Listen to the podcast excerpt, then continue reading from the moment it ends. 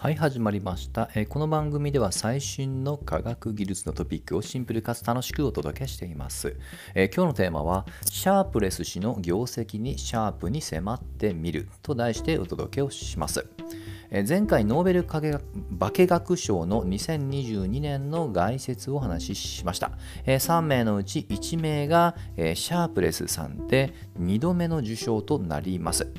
で主に2度目の受賞内容を他の2人含めてお話をしました。クリック科学ですね。覚えてる方いますかね。で今回はせっかくですので、え1度目の受賞内容を中心にご紹介をしようと思います。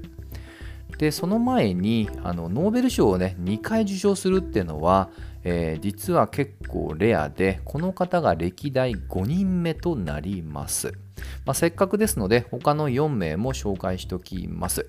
まずはマリ・キュリーさん、まあ、キュリー夫人と言った方が馴染みですかね。あの放射性物質を発明したり研究した人ですね、え1回目がまさにこの放射性物質の研究で物理学賞。2回目がその放射性物質の中でもラジウムとポロニウムってものを発見をしてその性質を研究した。こちらの2度目は化学賞を受賞しています。はい、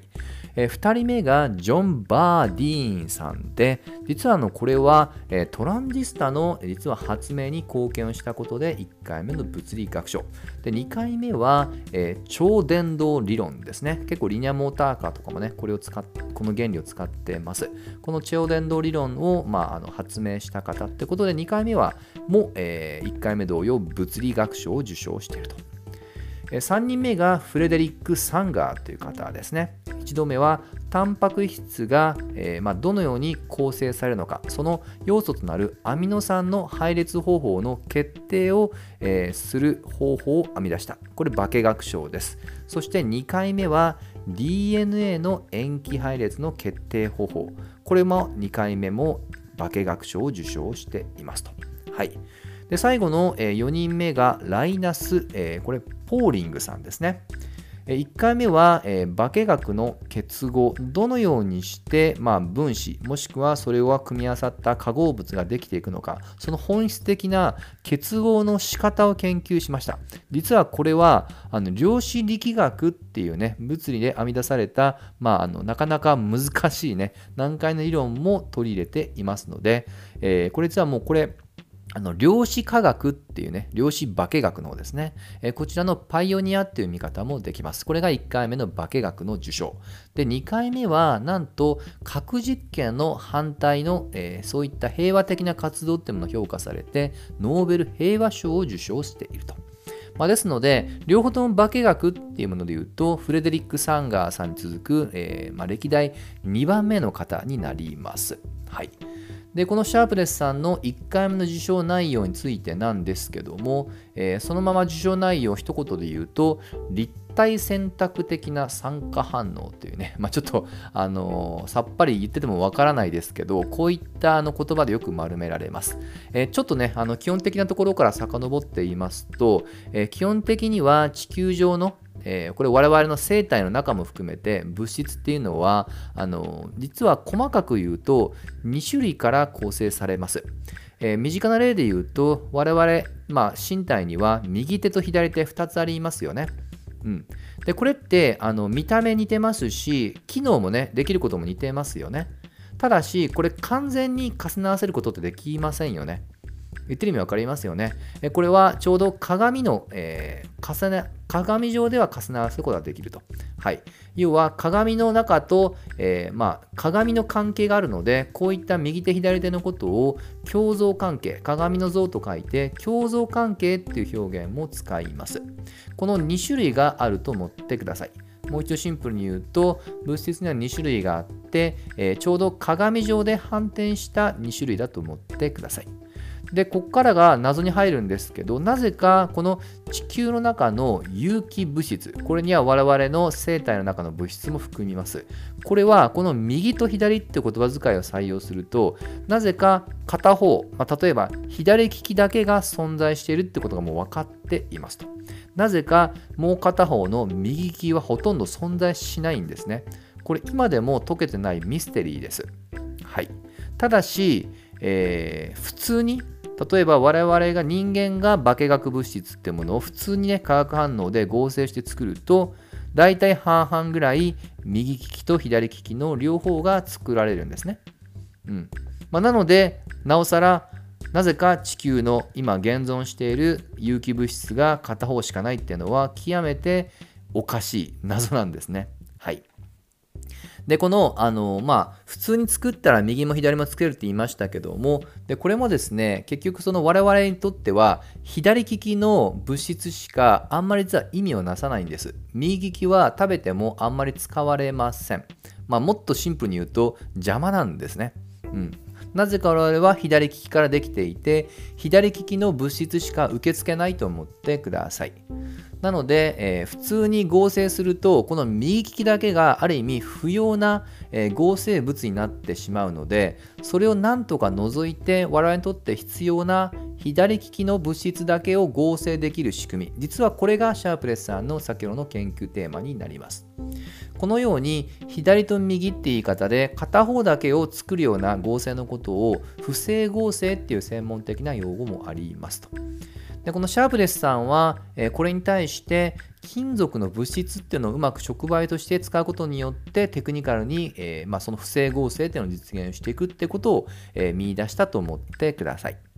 でこれはですねいくつかパターンがありましてシンプルな言葉を言うとシャープレス酸化っていうね呼び方もあります他にもシャープレス不正時ヒドロ式シカとかね、まあ、いろんなあの、まあ、化学合成の種類によりますが名前の通りシャープレスさんが考案したものですとそしてこの貢献に対して日本の野井教授も含めて3人で、えー、まあ、共同研究の,、まあ、あの成果として受賞をされましたと。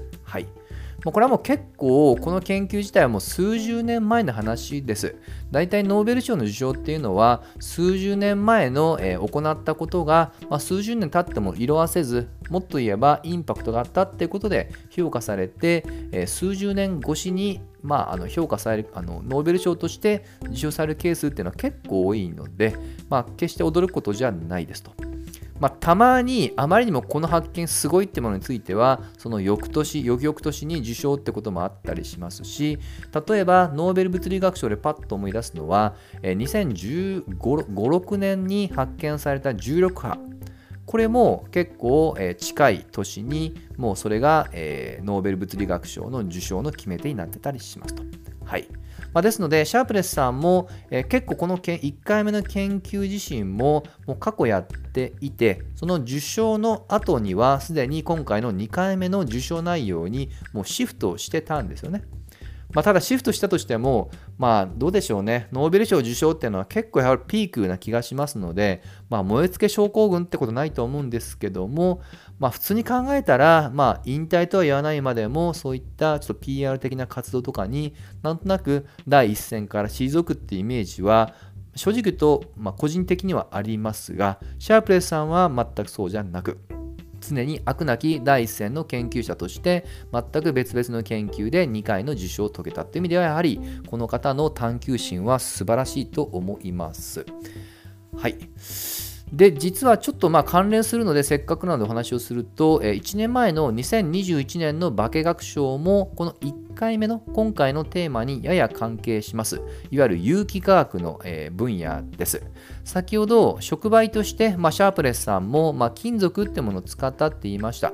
それまでは、やっぱり金属系のものをね、この有機物の触媒として使うのが、まあ、あの普通一般的だったんですけど、2021年のノーベル化学賞は、その金属を使わなくてもいいよっていうね、そういった研究の功績だと思ってください。まあ、ですので、結構やっぱりシャープレスさんはこの有機分野の関しては並々ならぬ影響力がまあったっていうことが結構俯瞰的に見るとより見えたりはします。はい。まあ、こういったところがね、ちょっと1回目のポイントなんですが、ちょっとせっかくなので、まあ、この話だけ、過去だけ話をしても面白くないので、最近のトピックを、え、添えて終わりにしたいと思います。え、途中で触れた通り、え、なぜか地球の有機物質は左利き、右利きのうち左利きしかありません。で、その仮説っていうものはね、なきにしてもあらずで、大きくは2つあります。まあ、細かくはもっとあるんでしょうけど、1つ目は、えー、この地球ができて、もっと言えば生物が生まれていく過程っていうのは、当然エネルギー、そしてその、えー、由来にあたる太陽光が必須です。この太陽光の光が、まあ、偏って当たってしまったので、反応プロセスがいびつになった、偏ったものになったとかね、っていうのが1つ。でもう一つは、そもそも人類、あの生命起源が、えー、隕石で、えー、やってきたものからスタートをし、その隕石に、えー、詰まっていたのがたまたま左利きだけだったっていう説とね、まあ、こういったものが大体よく聞こえますけど、いずれにしても有力なものはまだないですと。で後者に関しては、えー、最近トピックで、はやぶさ2が、えー、持ち帰った小惑星のサンプルから、えー、この左利き、左利きの調査、まあ、そもそも有機物はもう見つかっており、左か右かっていうね、話題があったんですが、結論から言うと両方ありました。まあ、ですので、改めて地球だけがなぜか左利きだっていうね、ちょっと地球特有の、まあ、現象があったんであろうっていうことが確からさとして分かっているので、もしかしたらね、今後もこういった、えー、地球外の探索によって、えー、そこから演疫的に地球の生命のこのいびつなね、えー、左右の左だけしかないっていう不思議なミステリーが解かれる日が来るかもしれませんと。まあ、こういったところで今日の話は終わりにしたいと思います。また次回一緒に楽しみましょう。